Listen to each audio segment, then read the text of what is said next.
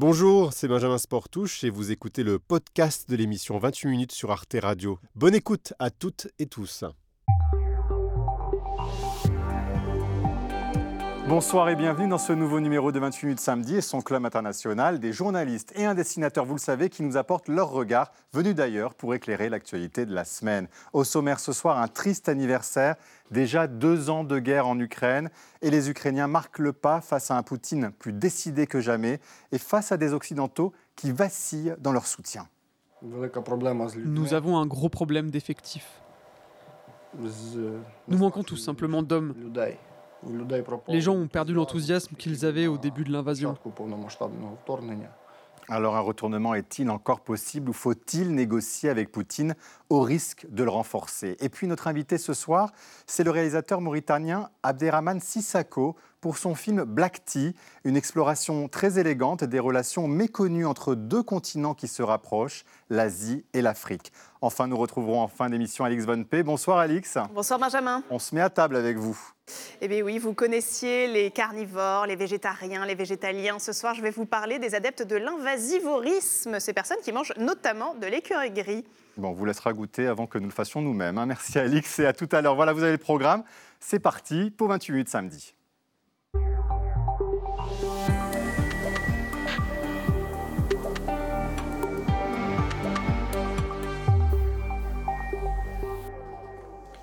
Sonia Kironi, salut. Bonsoir Benjamin. Content de vous retrouver. Moi aussi. Et Jean-Mathieu Pernin, toujours fidèle. Oui, bonsoir. Au poste, bonsoir. Et puis nos trois clubistes. Bonsoir Eva Morletto. Bonsoir. Vous êtes correspondante à Paris pour le magazine italien Grazia. Tout à fait. Bonsoir Luisa Corradini. Bonsoir. Vous êtes vous correspondante du quotidien argentin La Nation. Tout à fait. C'est bien ça. Et Denis Strelkov, bonsoir à vous. Vous êtes Bonsoir. journaliste à la rédaction russe de RFI. Et au dessin, ben, Pierre Kroll. Bonsoir euh, Pierre. Bonsoir. Vous dessinez pour le quotidien belge Le Soir et l'hebdomadaire belge Ciné Télé Revue. Et puis votre bande dessinée, Le Vrai du Fou, que je conseille, c'est hilarant. Elle est parue aux éditions aux arènes. C'est bien ça aussi. Bon, tout va bien. Alors Sonia, première actualité euh, de la semaine, c'est la grogne des agriculteurs. On la connaît en France, mais elle est aussi partout en Europe. Oui, en Pologne, en République tchèque, en, en Espagne, les agriculteurs ont, ont continué d'exprimer euh, leur colère euh, cette semaine contre les normes environnementales européennes, euh, contre la concurrence des importations massives en provenance d'Ukraine, ou encore contre la complexité de la PAC, cette politique agricole commune. Bruxelles a annoncé de nouvelles mesures jeudi. Elles seront examinées lundi par les ministres de, de- de l'Agriculture Oui. euh, des euh, 27, Eva Morletto. Cette Europe que l'on pensait euh, protectrice avec cette euh, PAC, elle se retrouve aujourd'hui euh, à l'origine de tous les maux, on a l'impression. Mais oui, parce qu'en fait, ceux qui dénoncent les agriculteurs, hein, j'ai passé pas mal de temps avec eux récemment, euh, c'est surtout qu'il y a même deux agricultures, c'est-à-dire il y a une agriculture des grands groupes, que c'est celle qui euh, retiennent, qui est défendue par l'Union européenne, et puis euh, l'agriculture des petits paysans, que c'est pas eux qui, qui ont le gros des, euh, voilà, des, des- des aides, c'est pas, pas eux qui bénéficient euh, de tout le- ce qui a mis à, à- mis à disposition de l'Europe pour les aider. Et donc ça, ça fait cette, euh, cet abysse entre ces deux euh, réalités. Il y a en effet beaucoup de choses qui sont, euh, qui, sont, euh, qui sont en jeu. Par exemple, là, on voit que les gros syndicats, même en Italie, euh, sur ces nouvelles lois européennes, par exemple, on ouvre la porte à l'Europe aux OGM et aux, aux, aux, sémences génétiquement modifiées. Euh, Qu'est-ce qui va se passer? Qui va encore en profiter? On a les Verts en Italie, les écologistes qui ont fait barrage pour le fait que les grands industries agroalimentaires mettent des brevets, parce que c'est déjà été l'oc- l'occasion pour eux de gagner énormément d'argent. Il y a tous ces enjeux qui concernent voilà, une partie des agriculteurs qui n'est pas la majorité. En effet, alors on voit aussi Denis Strelkov, il y a la vraie question qui se pose aussi aujourd'hui, c'est par rapport à ce qu'on appelle le pacte vert euh, en Europe, c'est-à-dire ces ambitions. euh, c'est un plan pardon, très ambitieux sur, euh, pour lutter contre le réchauffement climatique voté par l'Europe. Et ça, aujourd'hui, est-ce que ça rentre aujourd'hui en contradiction avec les demandes des agriculteurs qui eux, qui, eux, veulent continuer à prospérer, mais on a l'impression que les ambitions environnementales et la prospérité des agriculteurs, ça va pas ensemble. hein. Quand on parle aux agriculteurs, on note que surtout, ces agriculteurs pensent qu'on va un peu trop vite dans cette histoire, qu'effectivement, maintenant, on souffre de la grande crise économique, il y a de l'inflation qui est aussi entrée dans le jeu. Et il faut aussi bien dire que cette pacte européen, il était adopté juste après le Covid, quand la guerre de l'Ukraine n'était pas encore là. Et maintenant, il faut un peu tout repenser. Sauf que le problème euh, que dénonce aussi l'agriculteur, c'est que la bureaucratie européenne, euh, c'est une chose qui est extrêmement lente. Ça veut dire que pour repenser ce pacte, pour redéfinir mm. les enjeux, il faut bien évidemment passer par le Parlement européen, ça prend du temps, sauf que ces personnes-là qui manifestent, ils veulent la réponse claire, ils veulent la réponse immédiate. Et ça, pour l'instant, avec l'Europe, euh, c'est un peu compliqué, on peut dire comme ça. Et puis, il y a les problèmes des accords mondiaux, hein, Sonia. Oui, les, causes de, la colère, elles sont euh, multiples. On va écouter un agriculteur grec qui liste tous ses griefs. Nous sommes ici pour réclamer une vie meilleure. Nous voulons un diesel moins cher, des factures d'énergie moins élevées et des produits non taxés, tels que les pesticides. Nous voulons que le gouvernement arrête d'importer des produits et de les appeler grecs. Nous, nous produisons de vrais produits grecs. Nous voulons de meilleurs prix afin d'être compétitifs sur les autres marchés. Et c'est une question qui revient beaucoup, hein, Louisa Corradini, euh, la dénonciation des importations en provenance de pays qui ne respectent pas les mêmes normes euh, que les agriculteurs euh, européens. On l'a vu évidemment avec le rejet de cet accord Mercosur, donc les, produits en provenance d'Amérique du Sud. Comment c'est vécu ça chez vous?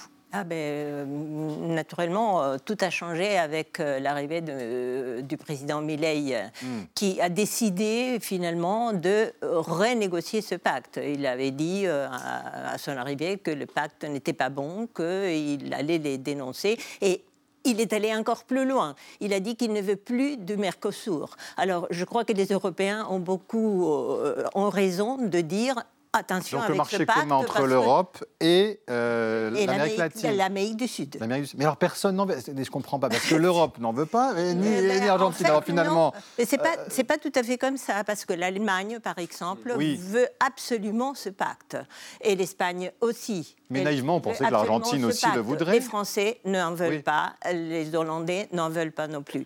Mais le problème, c'est maintenant que va-t-il se passer? Parce ben que Millet ne veut ni le pacte euh, dans son état actuel, ni le Mercosur. C'est-à-dire qu'on est parti pour 20 ans supplémentaires. Ah oui, mais... Euh, presque. Un dessin, Pierre Kroll, s'il vous plaît, très coloré. Oui, oui, il y avait beaucoup de choses à illustrer. D'ailleurs, la dernière fois ici, j'avais déjà dessiné sur le même sujet. Ici, je, suis, je suis resté français, moi qui ne le suis pas. Hein. Je crois que vous avez le salon de l'agriculture. Cette année, il va être assez particulier. Ça vient de commencer aujourd'hui. va lui rendre visite. J'ai imaginé qu'il allait être. Il était là, en effet. Avec la colère des agriculteurs qui pensent qu'ils ne comprennent rien à leur vie. Oui. Je ne suis pas sûr qu'on lui envoie. Oh, je si vous Mais on aime beaucoup. On vous laissera faire avec une petite dédicace, bien sûr. Sonia, euh, c'est l'heure d'aller rendre visite à nos chers voisins européens. Et ce eh on va chez Eva Morletto en Italie. Oui, Eva, si je vous dis euh, défilé de mode, euh, Coupe d'Europe de football et smog, vous me dites évidemment Milan. Ah. Milan. Bravo, C'est bon. Ouf. Milan.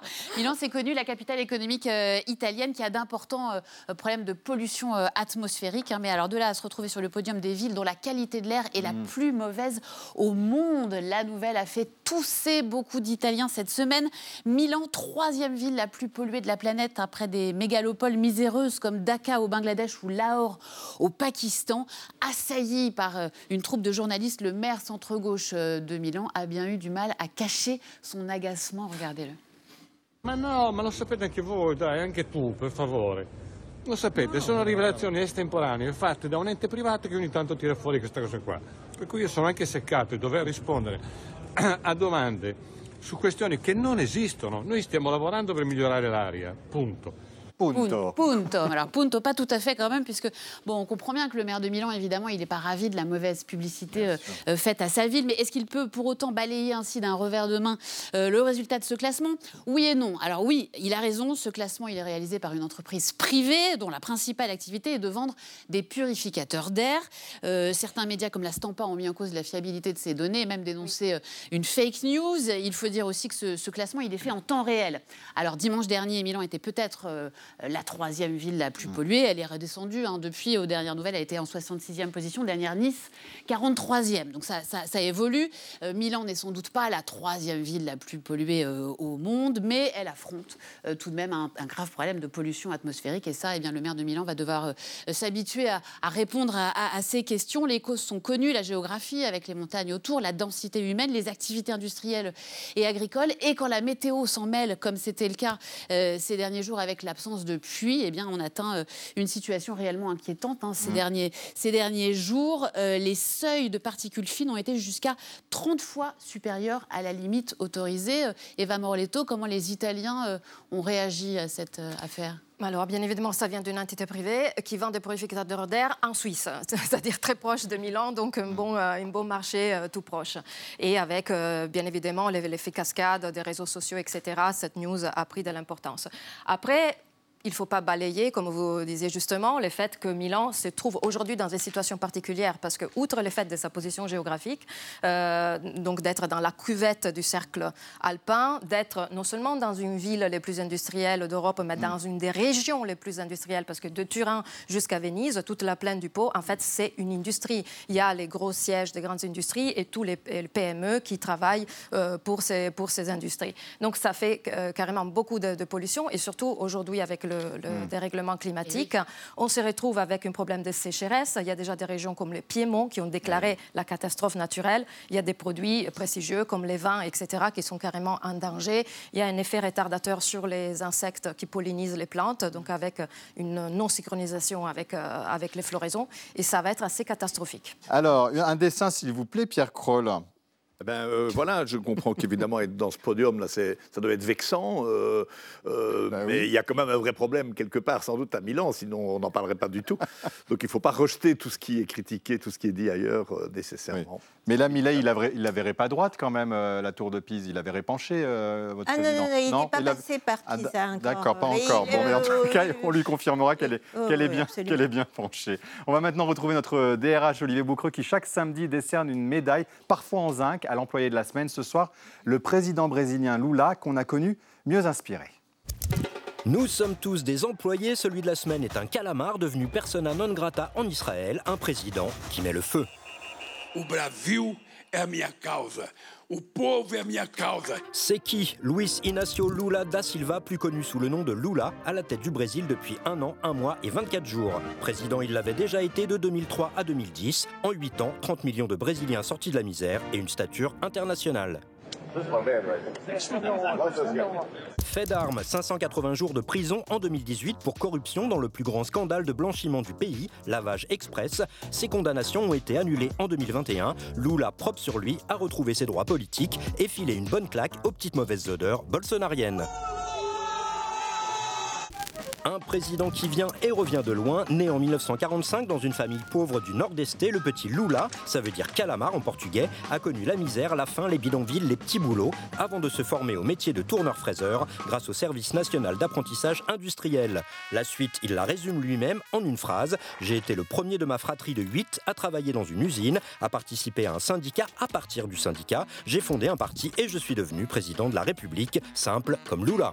Passion, football et catch l'eau de il soutient les Corinthians de sa ville de jeunesse Sao Paulo et organise des parties endiablées avec ses ministres autour d'un barbecue. Qui dit Lula dit controverse, l'Ukraine, à qui il a refusé de fournir des armes, le Venezuela et son soutien à Maduro. Cette fois, il a peut-être commis la faute de trop.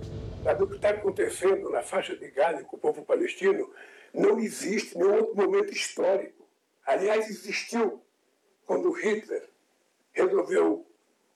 judeus. Déclaré persona non grata en Israël, tensé par Biden, décrié même dans son propre camp, il est malgré tout soutenu par ses homologues colombiens et boliviens. Et finalement, pourquoi lui? Parce que de tels propos mettent de l'huile sur un feu déjà bien allumé et qu'on ne sait toujours pas comment l'éteindre. Merci Olivier Boucreux. Denis Strelkov, à quoi il joue Lula en franchissant aussi allègrement le, point Godwin euh, Pour moi, c'est toujours un peu euh, le fait d'essayer de jouer un truc de camp parce que vous savez qu'il y a quand même un camp mondial qui est assez important qui soutient effectivement la Palestine face à l'Israël. Et c'est par ailleurs le cas euh, de Russie car effectivement on aurait pu imaginer en telle phrase sortir de la bouche de Vladimir Poutine. Et d'ailleurs les représentants du Hamas se sont rendus, à Moscou à plusieurs reprises. Et le fait de soutenir l'Israël c'est presque mal vu maintenant en donc, euh, donc c'est un calcul pour vous pour moi, c'est à la fois un calcul, mais aussi on peut bien imaginer que quand on sort des phrases, surtout quand on est, des, on est un homme politique qui est, disons, n'est pas le, qui, a de l'expérience, mais qui n'est pas le plus jeune, que parfois des phrases peuvent sortir un, peu de manière aléatoire. Ça aussi le problème. Vous savez, Lula, on le voit, on sait le Brésil est aussi dans les BRICS, hein, ce qu'on appelle cette réunion là, donc Brésil, Russie, Chine, Inde, Afrique du Sud. il s'imagine un peu le, leader justement de, oui, ce il voudrait être le leader. Mais le problème, c'est que Lula, d'abord, il faut dire qu'il est l'ombre de ce qu'il était pendant sa première présidence. Et qu'en plus, pardon, il est hum, prisonnier de la pensée unique idéologique d'Amérique latine. C'est-à-dire, tout ce qui est de gauche, c'est bien, mmh. tout ce qui est de droite, c'est mal, ou vice-versa, comme euh, avec euh, Milley. Et donc, euh, en plus de ça, il est aussi victime de cette violence euh, qui avance en Amérique latine. Violence sociale, violence dans le, dans le, langage, violence dans la vie politique. Et lui, donc, il fait de la surenchère, comme par exemple Petro, président colombien, vient de dire hier même que euh, Israël euh, provoque un génocide euh, à, Gaza. Donc c'est vrai que c'est un discours que nous, les Européens, ne comprenons pas mm. parce qu'il y a un tropisme du mot juste en Europe qui n'existe pas en Amérique latine. 20 secondes pour vous, Eva. Dites-nous. Oui, alors Lula, avec cette phrase, il a mis autour de lui, donc il a rendu plus solide ses appuis de gauche, mais par contre, c'est un effet boomerang désastreux, parce qu'il a déjà toute cette puissance des évangéliques qui sont en train de le discréditer sur cette phrase, en mm. faisant. Et on se rappelle que les évangéliques, c'est ceux quand même qui avaient été une, euh, appuyé Bolsonaro, et qui étaient euh, rentrés au gouvernement après. Un, soutien, non, un dessin. Mais on le soutient, Pierre Kroll, parce que le dessin, là, encore une fois, euh, ben, vous savez, les, les, caricaturistes usent et abusent parfois des clichés. Donc j'ai pensé au carnaval de Rio, mais c'est plus intelligent que ça. C'est parce que j'écoutais Louisa Corradini parler de la, de la, surenchère permanente. Quoi. On est un peu dans une sorte de, carnaval de la, diplomatie. On dit n'importe quoi, toujours plus fort, plus haut. Euh, c'est un peu ça. bon, bah, celui-là, vous lui enverrez aussi, avec une petite dédicace. On trouvera l'adresse. Oh, on la trouve toujours. C'est l'heure de la une hexagonale et c'est une rare photo de famille en couverture de Paris Match. Gérald Darmanin et ses deux fils, Maximilien et Alec, dans son bureau du ministère euh, de l'Intérieur. Une iconographie qui rappelle furieusement une autre image devenue légendaire, celle de John Fitzgerald Kennedy en 1963, vous en souvenez, dans le bureau ovale avec euh, son fils John John euh, qui joue autour de lui. Hein, une référence déjà reprise on s'en souvient là aussi peut-être par un certain Nicolas Sarkozy, avant sa campagne victorieuse de 2007. C'était aussi dans Paris Match. Alors dans l'interview, Gérald Darmanin jure qu'il ne pense pas à la présidentielle de 2027, que l'échéance est bien euh, trop lointaine. Mais euh, Louisa Corradini, vous le croyez quand il dit ça? Ah pas d'une seconde. Je crois que d'abord, euh, cet article, ce reportage est, est comme un cliché. Mhm. Je veux dire vraiment comme un déjà vu. Euh, comme Mais ça marche toujours, non, quelque ces publicités mhm. pensées exactement mot à mot, c'est absolument incroyable de se formater pour mhm. dire voilà, je suis le candidat idéal.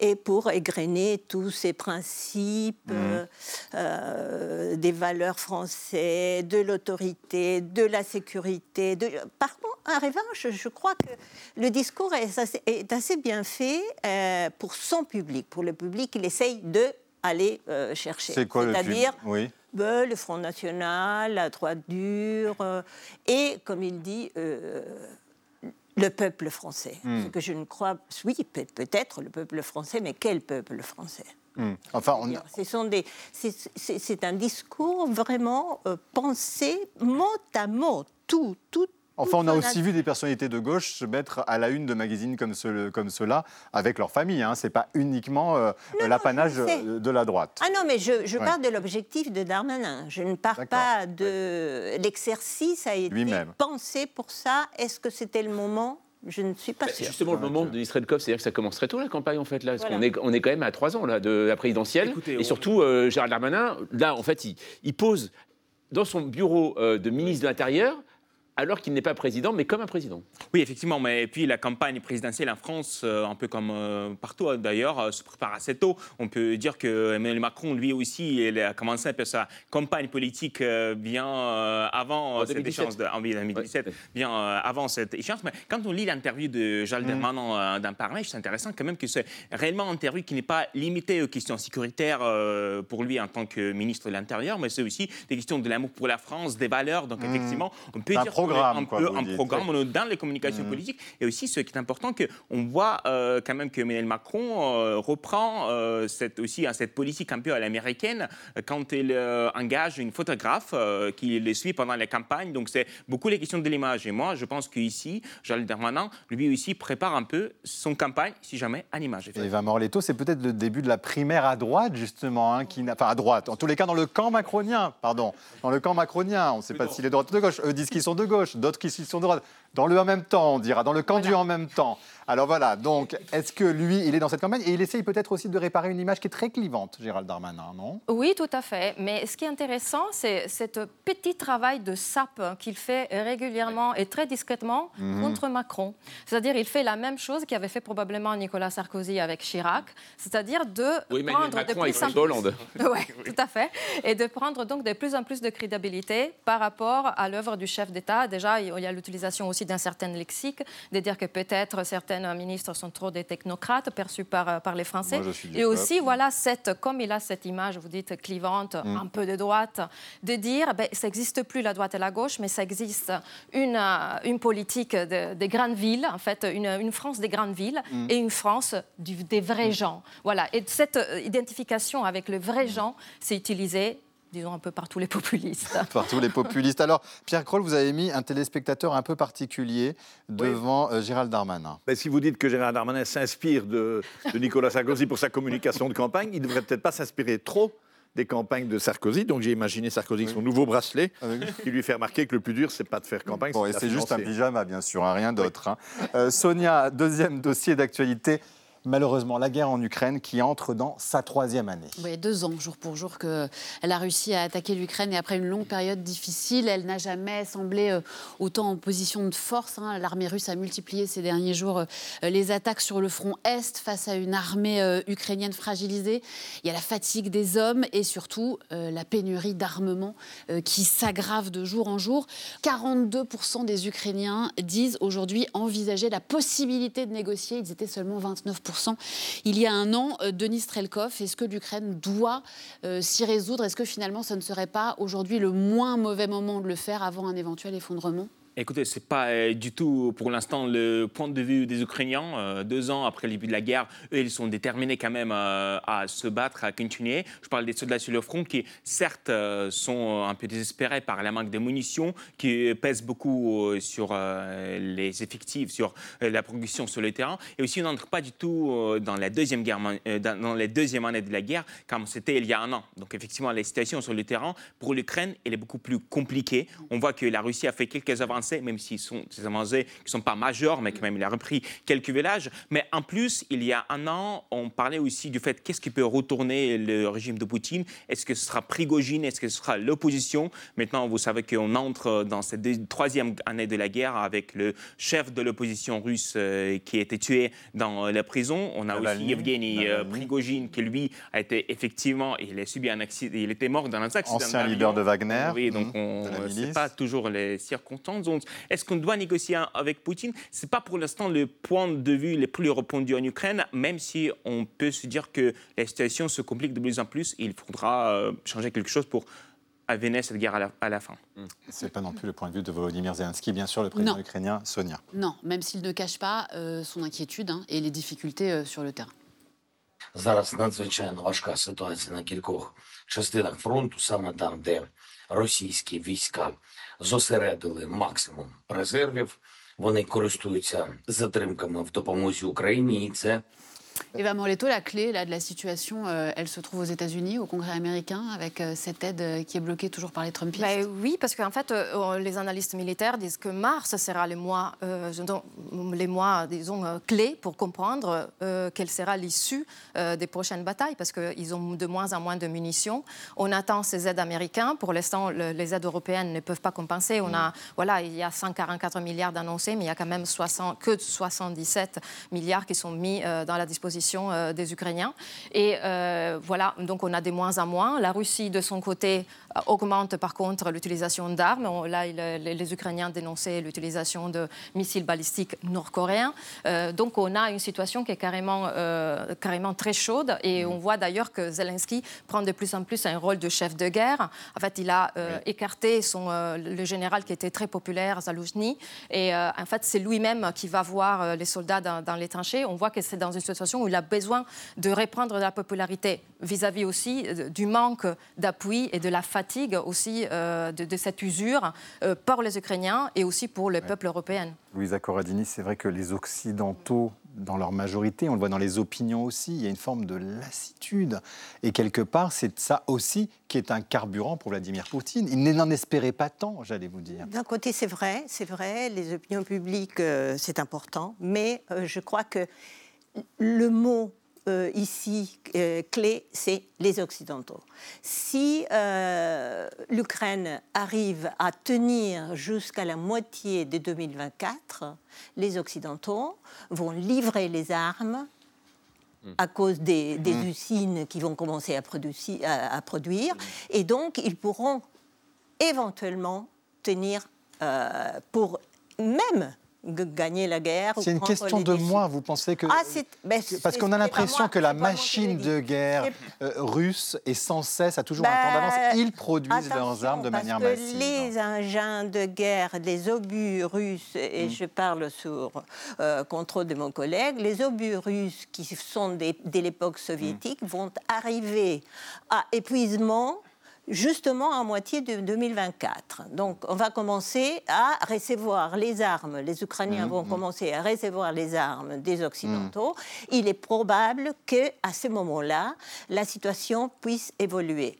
Enfin, on verra. c'est fondamental. C'est fondamental, vous avez raison en même temps. Sans les Occidentaux, c'est perdu. Pour l'instant, ce qui se passe, Denis Strelkov, c'est essentiellement des sanctions économiques. Joe Biden vient d'annoncer à nouveau un nouveau train de sanctions économiques, mais quels effets réels, là aussi, euh, sur la Russie, sur le président russe et son entourage Écoutez, il y a plusieurs réponses. Tout d'abord, quand on parle de nouvelles sanctions, et ça c'est euh, à peu près indiqué par tout le monde, y compris par les Européens, par les parlementaires européens, les nouvelles sanctions contre la Russie ne servent pas malheureusement à grand-chose, car effectivement, toutes les sanctions qui ont été, euh, que l'Europe a été prête à prendre, à adopter, sauf pour l'instant le bannissement du gaz russe, ils ont été adoptés. Donc effectivement, quand on parle des sanctions, ce sont des sanctions qui sont plutôt symbolique. On parle des sanctions euh, à cause de la mort de Navalny. Il y a notamment des gens qui travaillent dans les colonies euh, où il était emprisonné, Navalny, qui ne peuvent plus entrer euh, aux, États-Unis Mais en, Europe. En deux mots, est-ce que les Russes le ressentent, ça, au quotidien Ce vous avez au téléphone, les sanctions économiques, ils le voient dans leur quotidien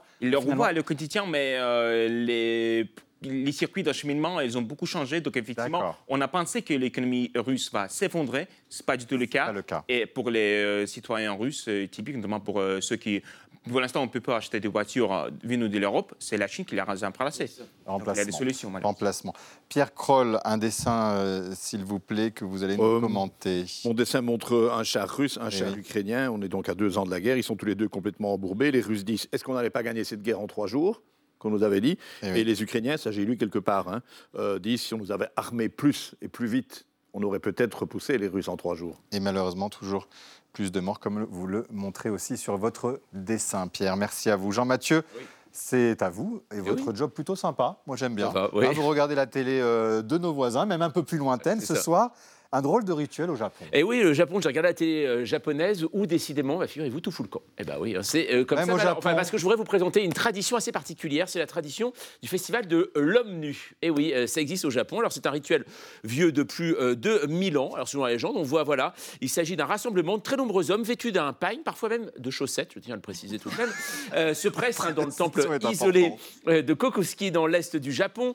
Alors le programme est toujours le même. On a vu, on se purifie de l'eau glacée de la rivière du coin ensuite séance de prière, puis cour géante, là, comme on le voit actuellement, enfin plutôt bagarre générale, pour attraper un sac rempli de talismans. Le but, gagner bonheur et prospérité pour eh bien, l'année à venir. Ce cérémonial est devenu une vraie attraction touristique, hein, attirant chaque année près de 3000 spectateurs fascinés par euh, ces hommes presque nus qui passent une soirée d'hiver, donc à pousser des cris, voilà, et à faire des choses étranges. Et pourtant, figurez-vous que le festival Sominsai eh ben, va s'arrêter. Et eh oui, il va s'arrêter, c'est terrible. Il pâtit aujourd'hui du vieillissement en fait de, des participants et surtout des moines locaux qui trouvent désormais l'organisation trop lourde pour eux. En fait, c'est une illustration de la crise démographique au Japon. On le sait, avec un tiers de ses 125 millions d'habitants âgés de 65 ans et plus. Alors un grand nombre d'écoles, de magasins, de services de transport eh bien, ont dû fermer, en particulier dans les villes et les villages. Et forcément, le problème revient souvent dans les discussions. Et à la télé japonaise, se fait, euh, on se fait pédagogique, mais surtout pas des plus rassurants. 2070年日本の人口が8700万人まで減少するでそのうち4割近くを高齢者1割程度を外国人が占めるようになる alors forcément, la question, Benjamin, qui nous vient en tête, c'est le vieillissement de la population. Est-ce que ça va empêcher de voir des festivals ah ben voilà, je vous la maintenant voilà. Eh bien, pas vraiment. On en trouve encore ce type de manifestation dans d'autres endroits, comme euh, Inazawa. Jeudi, le temple local organisait, comme depuis près de 1000 ans, lui aussi, son festival d'hommes en pagne, réunis pour chasser les mauvais esprits. Mais pour cette édition 2024, pour la première fois, eh bien, il y a eu des femmes, euh, figurez-vous. Alors, un groupe d'une trentaine hein, de participantes qui n'étaient pas nues, au contraire, tout avait euh, revêtu, donc une tenue euh, traditionnelle hein, pour faire des offrandes rituelles d'herbes de bambou. Par contre, elles n'avaient pas le droit de participer donc à la cohue de fin de festival. C'est connu, un homme sur deux est une femme. Désormais, pourra-t-on dire un homme sur deux est-il une femme habillée? L'avenir s'annonce en tout cas plein de surprises. Eva Morletto, on le voit, ce déclin démographique en Japon ou en Corée du Sud,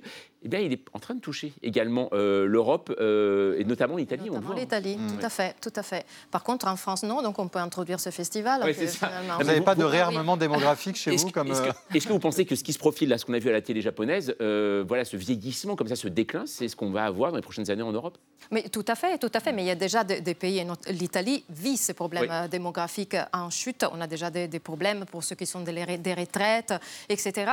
Et aussi pour le fait que la jeunesse euh, se retrouve avec moins en moins euh, de, disons, de rôle euh, actif, disons, de leader. Pourquoi? Parce que tous les chefs dans tous les secteurs d'activité, dans tous les domaines, si vous regardez n'importe quelle activité en italien, on a des chefs qui ont au-dessus de 50 ans. Ah oui Oui, et ce n'est pas absolument le cas en France, par exemple. Ça, c'est vraiment une différence substantielle. Donc, on voit quand même qu'en Italie, il y a euh, il y avait ce film de frère Cohen, c'était No Country for All Men. Là, c'est No Country for Young Men. Ah, voilà, le conflit générationnel avec Pierre Kroll, justement, vous l'avez illustré. Ouais, je me suis permis deux dessins je crois que j'ai bien fait. Ceci, simplement, qui résume maintenant, parce que regardez, ceci, bah, ça résume euh, ce, que, vous venez de dire. Quoi, hein. voilà, je crois que les jeunes s'intéressent plus au manga qu'à aller se balader à moitié à poil avec des grands-pères. Mais alors, je ne savais pas qu'on parlerait à ce point de, du vieillissement chez nous, par exemple ici Mais pourquoi en France. Pas? Ben voilà, je crois qu'il y a aussi des événements euh, chez nous qui, ne se feront plus un jour parce qu'il n'y aura plus de jeunes pour aller y participer. Ben voilà, vous avez raison, vous voyez très bien l'avenir. On est d'accord avec vous. Merci Pierre. C'est l'heure d'accueillir notre invité du samedi, le réalisateur mauritanien de renom, Abderrahman Sissako. Bonsoir à vous, installez-vous. Alors, vous euh, venez nous parler euh, ce soir, Abderrahman Sissako, de votre nouveau film qui s'intitule Black Tea, qui sort mercredi prochain en, salle.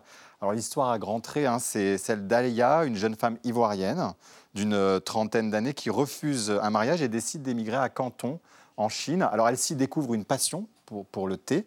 D'ailleurs, il y a de très belles images. Et elle, refuse, elle décide aussi, elle s'éprend d'un homme, pas que du thé, elle s'éprend aussi d'un homme, hein, un Chinois de 45 ans et vous faites rencontrer Abderrahman Sissako deux mondes que l'on voit rarement euh, réunis et se côtoyer au cinéma, c'est l'Asie et l'Afrique. Tout à fait. Tout à Pourquoi ce choix? Comment ça vous est venu cette ben, idée? D'abord parce que ce monde existe, sauf qu'on ne le voit pas beaucoup. Euh, peut-être qu'il y a un déficit de, regard sur les autres. que peut-être qu'il se passe beaucoup de choses en Europe, que l'Europe est peu autocentrée, donc ne voit pas une dynamique d'un nouveau monde qui, évolue, qui, se crée pour des raisons économiques certainement, mais aussi pour des raisons humaines. Hein. L'Afrique est un géant, et riche, la Chine aussi est un géant. Et euh, donc ces deux géants se rencontrent. Mm. Euh, donc pour le moment, c'est beaucoup plus économique. Mais j'essaie d'anticiper pour dire qu'il y aura des rencontres humaines. Humaines.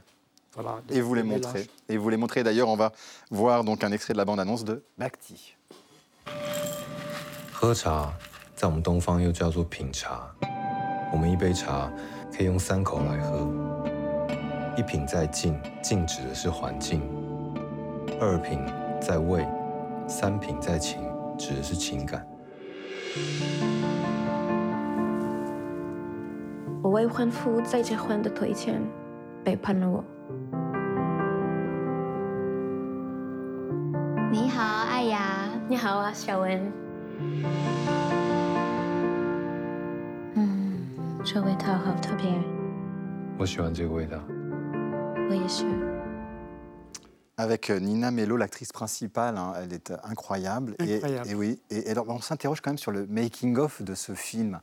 Euh, Sissako, comment euh, elle a appris le chinois pour le film? Vous-même, comment vous avez aussi dirigé ces acteurs qui parle pour beaucoup euh, chinois? Donc Aya est une jeune actrice française donc, qui vit à Paris, euh, qui a appris le texte pendant six mois. Donc pas le chinois, parce qu'on ne peut pas l'apprendre en six, mois, mais le texte, euh, oui, oui, oui, et avec un coach, et elle a été extraordinaire parce qu'elle avait envie vraiment de, de jouer de cette façon-là. Moi, je ne voulais pas que le film soit doublé. Donc elle a fait un travail magnifique. Parce que aussi, je me suis inspiré de jeunes filles africaines qui sont à Guangzhou ou ailleurs et qui parlent parfaitement chinois. Et, oui. et vous-même, pour diriger les acteurs? Moi, pour diriger, je ne parle pas chinois, mais bon, j'ai des interprètes et tout ça. Mais surtout, euh, j'échange avec mes acteurs avant. On parle du sujet, de, du personnage, etc. Ça veut dire que ce quartier hmm. euh, de Canton qu'on voit euh, dans le film, qui est peuplé majoritairement d'Africains qui parlent chinois, il existe vraiment? Oui, il, existe. C'est pourquoi je dis qu'il y a un monde qui existe, mais vous ne le savez pas. On ne voit pas non. en Europe? C'est vrai qu'on découvre. Hmm. Voilà, non, il existe. Il y a, Guangzhou, c'est l'usine du monde entier. Hein, c'est l'usine du monde.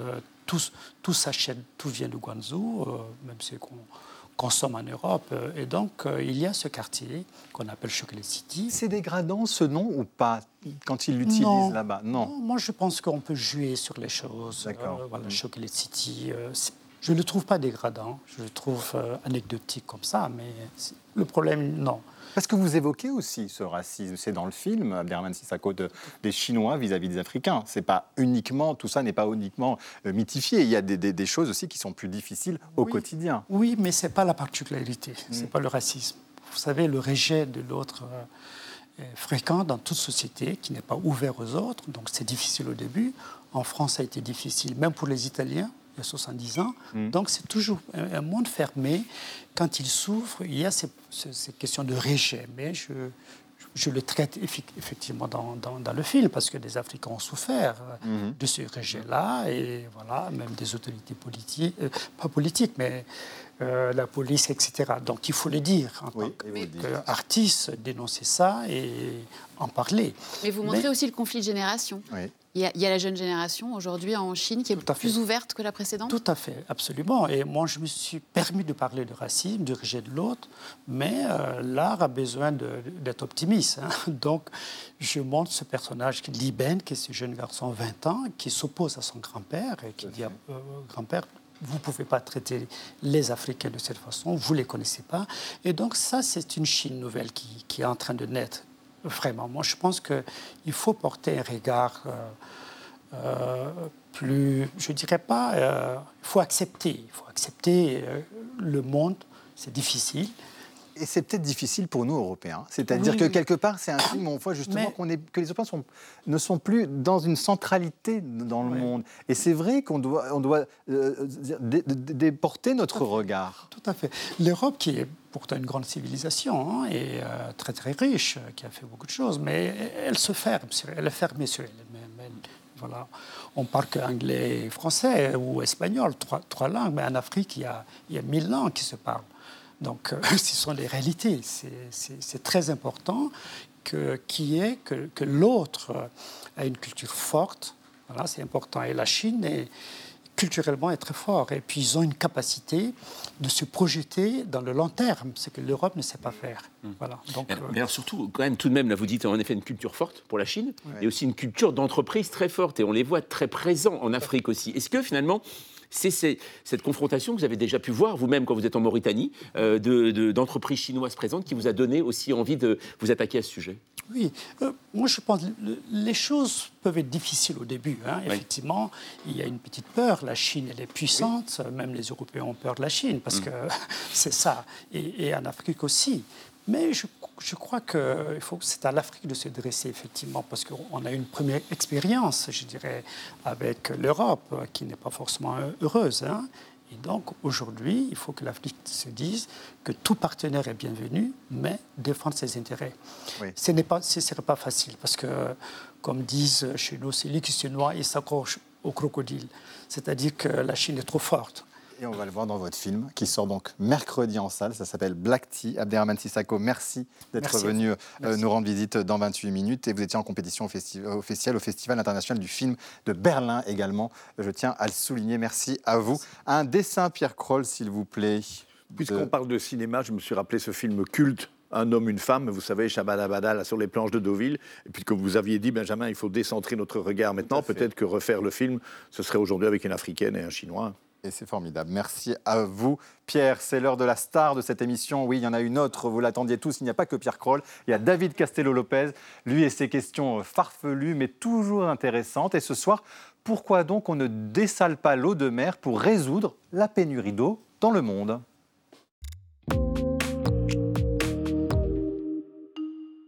Pourquoi on n'enlève pas le sel de l'eau de mer pour résoudre la pénurie d'eau douce dans le monde? Il y a quelques mois, dans Intéressant, je vous ai expliqué pourquoi on ne pouvait pas boire l'eau de la mer. La réponse, pour faire simple, tient en quelques mots, parce que cela provoque le décès à cause du sel qu'il y a dedans, et du coup, c'est contre-productif. Mais alors on se dit, pourquoi on n'enlève pas juste le sel de l'eau de mer et ensuite on la boit? T'es bête ou quoi? Pourquoi? Eh bien, nous allons voir.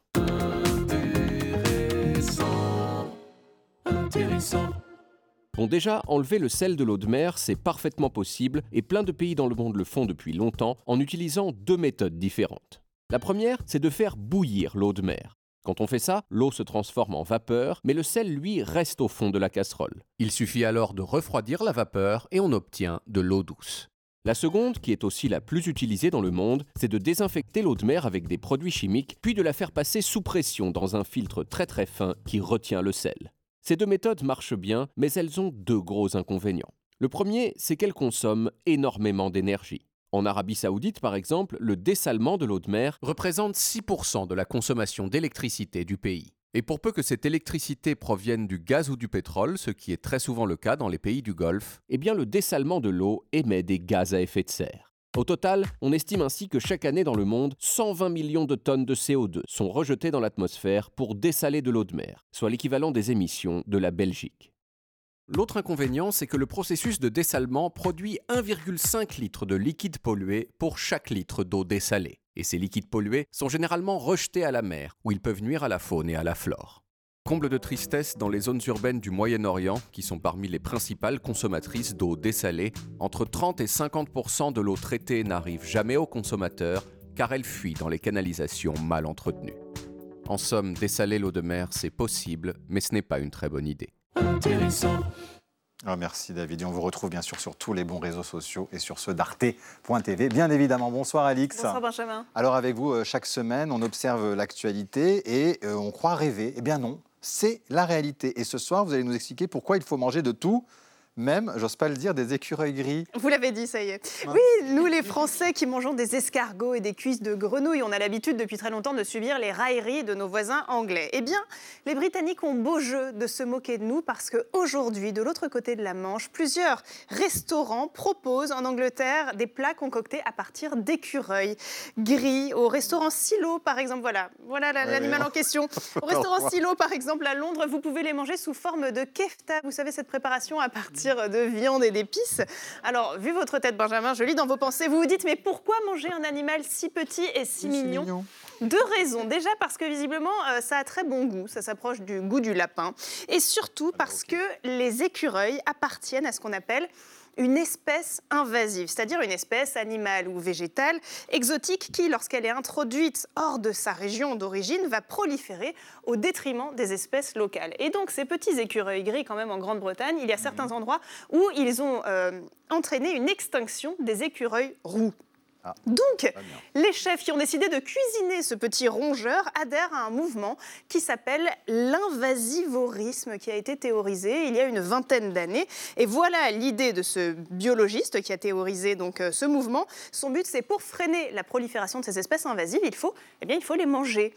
D'où aujourd'hui les plats. Mais oui, c'est très logique. C'est aussi simple que cela. c'est la loi de Talion. En fait. D'où aujourd'hui les plats dans certains restaurants euh, aux États-Unis, des plats de poisson lion par exemple, qui prolifèrent au large de la Floride. L'invasivorisme suggère aussi aux Américains de manger leurs porcs sauvages.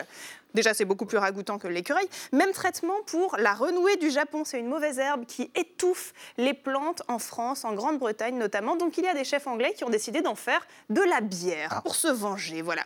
À défaut de régler, de régler le problème, ces mets alternatifs alertent au moins la population sur les dangers de ces espèces exotiques Mais cet invasivorisme, comme vous dites, quel barbarisme, est-ce qu'il fait l'unanimité, Alix Eh bien non, Benjamin, bonne question. Maintenant, parce que la méthode, elle est très risquée. En gros, si vous déplacez une renouée du Japon, par exemple, eh bien, vous risquez de la propager ailleurs. Donc, ça accentue le problème. Autre péril, si les plats faits, par exemple, à partir d'écureuils gris, deviennent trop populaires, eh bien, certains petits malins pourraient se mettre à élever ou alors à cultiver ces espèces, ce qui serait à nouveau complètement contre-productif. Donc, on bute sur un paradoxe. Il faudrait qu'on mange ces espèces, mais sans prendre de plaisir. Ça paraît assez irréaliste. Donc, les perruches à collier qui ont envahi la France peuvent se rassurer. Ah, L'invasivorisme bah oui, est voué à rester un phénomène marginal. Donc, elles ont de beaux jours devant elles. On n'a pas encore prévu de les servir dans nos assiettes. Bon, mais euh, Louisa, Coradine, ça vous tente, vous, l'écureuil gris? Ah, non. Non. Et vous, Denis Pas vraiment. Écoutez, quand j'étais en, Asie, j'ai vu des chiens euh, préparés, cuisinés. Bon, et vous en avez goûté Non, je n'ai pas goûté. Ah bon. Je n'ai pas du tout vu l'image. Mais en Amérique latine, ils mangent aussi des insectes. Oui, c'est vrai. Les Mexicains mangent des insectes. On devrait surtout devenir cannibale, parce que... oui, c'est vrai. C'était la conclusion. Bien Cro, alors qu'est-ce que vous nous avez trouvé comme espèce en, endémique avec ça, moi, en, ah. France. Vous buvez beaucoup du pastis en France. Mais il y a une plante invasive qui, qui commence à prendre le dessus. Voilà, cannabis mais qu'est-ce donc, L'invasivorisme, ce serait de, fumer ces plantes-là pour qu'il y en ait moins. C'est cela. Bon, ben, on vous laisse à votre responsabilité avec votre dessin. Merci, cher Pierre. Merci à tous les trois d'avoir été présents dans le club. Merci à vous de nous avoir suivis. Bien sûr, lundi à 20h05, vous retrouvez l'indispensable Elisabeth Quint. Et Renaud Dely revient, lui, la semaine prochaine. Et on se quitte en musique avec Paolo Conte et Via Conme pour célébrer l'Italie non polluée. Je l'ai bien dit ou pas? Très bien. Ah, merci. Bonne soirée. Tchuss. Vieni, via, vieni via di qui. Niente più ti lega questi luoghi, neanche questi fiori azzurri. Via, via, neanche questo tempo grigio.